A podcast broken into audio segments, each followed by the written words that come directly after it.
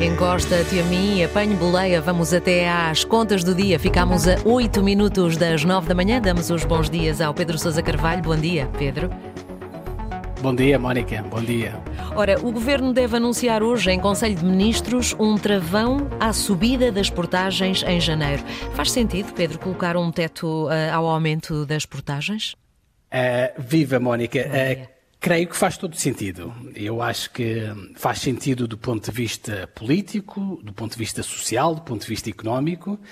E porquê é que eu digo isto, Mónica?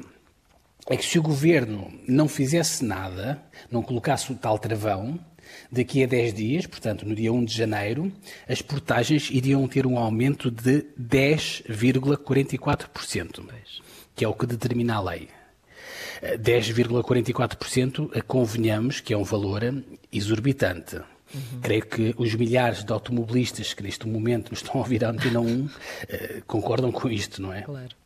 A lei, eh, Mónica, determina que as concessionárias de autoestrada possam realmente aumentar as portagens no início de cada ano civil, tendo em conta aquilo que foi a inflação registada em outubro, sem a habitação.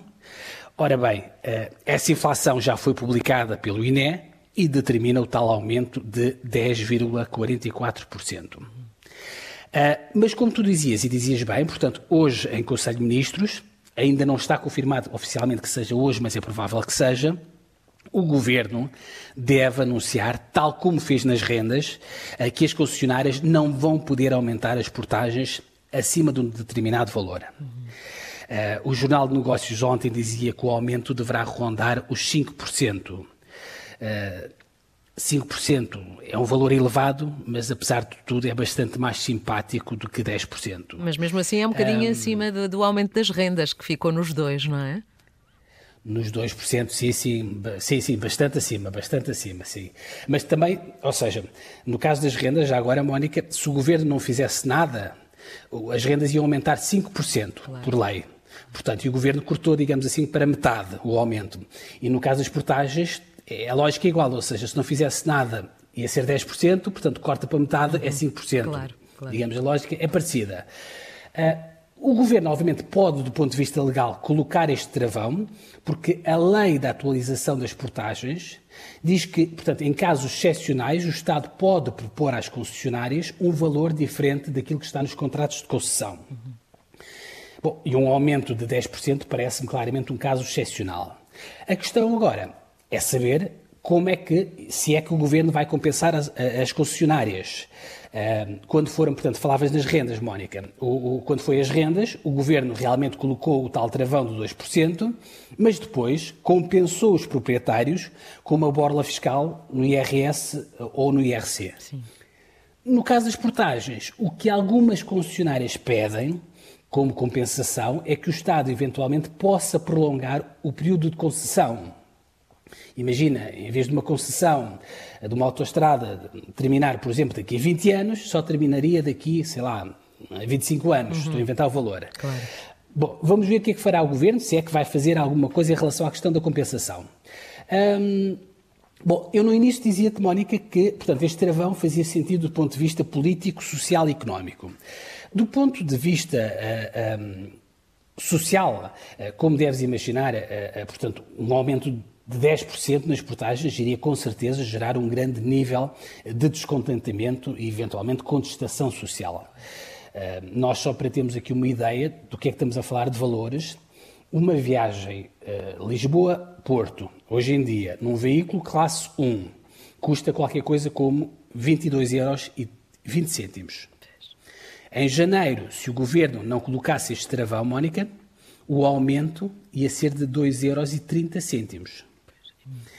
Uh, diz, mas as pessoas não vão ao Porto e voltam todos os dias. Bom, então vamos ver, por exemplo, o caso de, das pontes, em que as pessoas atravessam todos os dias, ida e volta para casa. Sem o, o, travão, por exemplo, as portagens na ponte Vasco da Gama iam aumentar 25 cêntimos. E na 25 de Abril, 20 cêntimos. Com este travão, o aumento vai, vai haver aumento, mas obviamente não vai ser um aumento tão acentuado. Vai ser cerca de metade destes valores que eu estou a dizer.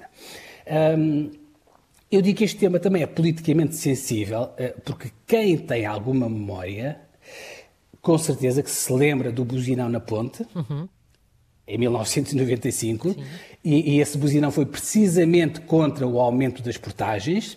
Aliás, e na altura, muitos analistas políticos disseram que esse foi o momento, digamos assim, de viragem de ciclo político e que levou e que terá levado eventualmente ao final, ao fim do cavaquismo. Aliás, foi nessa altura que Cavaco Silva anunciou eh, que não se ia recandidatar à liderança do PSD. Isto do ponto de vista político.